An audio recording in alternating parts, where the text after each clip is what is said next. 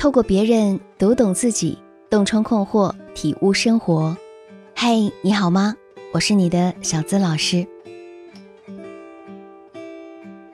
亲爱的，你有遇到过明明很喜欢一个人，却因为他不够主动而不得不放弃吗？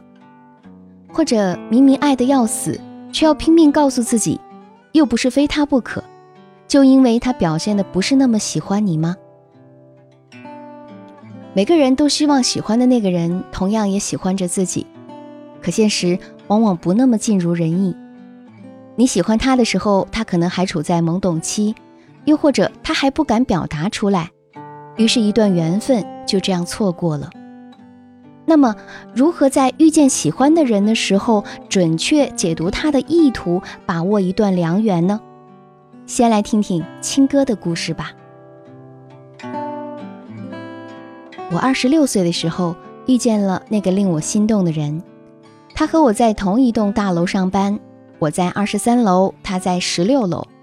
每次中午去餐厅吃饭的时候，总能遇见他。我通过熟悉的人打听到了他的一切，他是那家 IT 公司的技术主管，没有不良嗜好，对新鲜事物充满热情。遇见他的次数越多，我就越明白。他就是我想找的那种类型，于是我想方设法要到了他的微信，想要离他更近一点。我利用工作的关系向他打听行业内的知识，每次他也都很认真的解答，有时还会偶尔开个玩笑，缓解一下紧张的气氛。慢慢熟悉起来以后，我和他一起吃过几顿午餐，他请客或者我请客，在一起聊天也还轻松自然。可关系也就到此为止了，我不敢向前一步，怕他误解了我的意图，只能等着他主动靠近。但他却没有进一步的意思，和其他女同事也正常交流，似乎对我没有男女之间的那种情感。后来我就想放弃了，如果他没有那么喜欢我，那么我何必自讨没趣呢？情感世界中。越来越多的人害怕主动，特别是女生，总有人告诉他们：“你一主动就输了。如果他喜欢你，怎么舍得你苦苦等待？还不是不够爱？女孩子啊，就要保持矜持，才有获得主动权的资格。所以，即使再喜欢，他们也要强忍着渴望，去小心翼翼地拿捏那份可笑的分寸感。”一次又一次，在等待、失望、失望再等待中，慢慢磨掉最初的耐心，把那份喜欢深深压在心底，直至错过。为什么会这样呢？在这个不安的世界里，我们多数人都是安全感极度匮乏的人，害怕伤害别人，更害怕被别人辜负。遇到别人的感情问题，我们总能指点一二。鼓励他们有爱说爱，有仇报仇，最看不得吞吞吐吐、犹犹豫豫。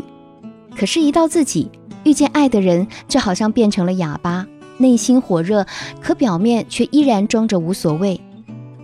只是因为害怕所有的一切都是自己的一厢情愿，摸不清对方的心思，只能暗暗猜测。他平静的样子，只是因为没有那么喜欢自己。于是就觉得，哪怕多发一条短信都会打扰了原有的平静，就只能自己慢慢调节，调节到不那么喜欢他，拉开彼此的距离。也有可能你看过太多的分分合合，还没开始就担心结束。有些人总是太敏感或者受过伤，在一段感情的最初就已经在心里把所有可能遇见的结局都演了千遍万遍。于是只能爱的遮掩又躲闪，就因为害怕结局不好，就强制自己用理性的分析把情感冲动压制的死死的，总认为他如果爱我就会主动来表白的呀，他要是喜欢我肯定会自己靠近啊，可他什么都没做，对我和其他女同事都一样，那还是算了吧。但很多时候，男生也同样是小心翼翼。他怕多靠近一点，你就嫌他烦；他也想确定你对他究竟有没有心思，想把主动权交在你手里。他们也同样害怕失去尊严。有时候正是因为太重视，才会更加谨慎，害怕还没开始就要接受失去，所以宁愿装作不在意来掩饰心虚。于是，两个怀揣爱意的人就只能眼睁睁看着对方在自己的世界中越走越远。那你呢？你是否也有心动的他，在自我怀疑、自我犹豫中，彼此越走越远，就这样错过了对方？如果你也想改变现状，让自己拥有更幸福的感情状态，可以添加我的小助理“恋爱成长”的全拼加数字零零八，来帮助你一对一分析你们之间的情感问题。网络上有这样一段话：生活中。自认为判断非常正确、果断的决定放弃的人，放弃的事，现在回头看，其实是你错失了，因为你看问题片面性不够专注，不能坚定的继续下去。感情中也是这样，那些错过的人，你总认为是缘分没到，但其实并非如此，很可能是你给自己设限了，少向前走了那么一步。那么。如何才能正确把握想要的缘分呢？小资有以下几点建议送给大家。第一，学会运用具象法则，建立起系统思维。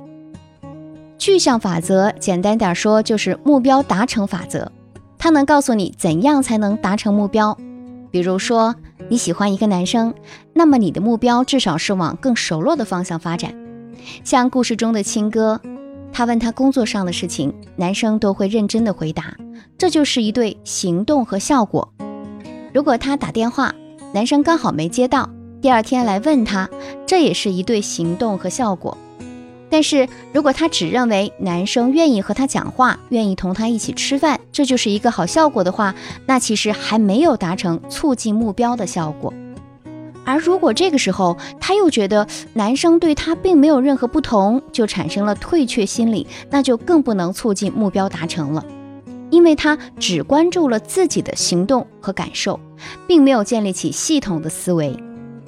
放弃一个人一件事儿很容易，任何一个行动都会产生一个效果，效果只是一些客观存在的事实。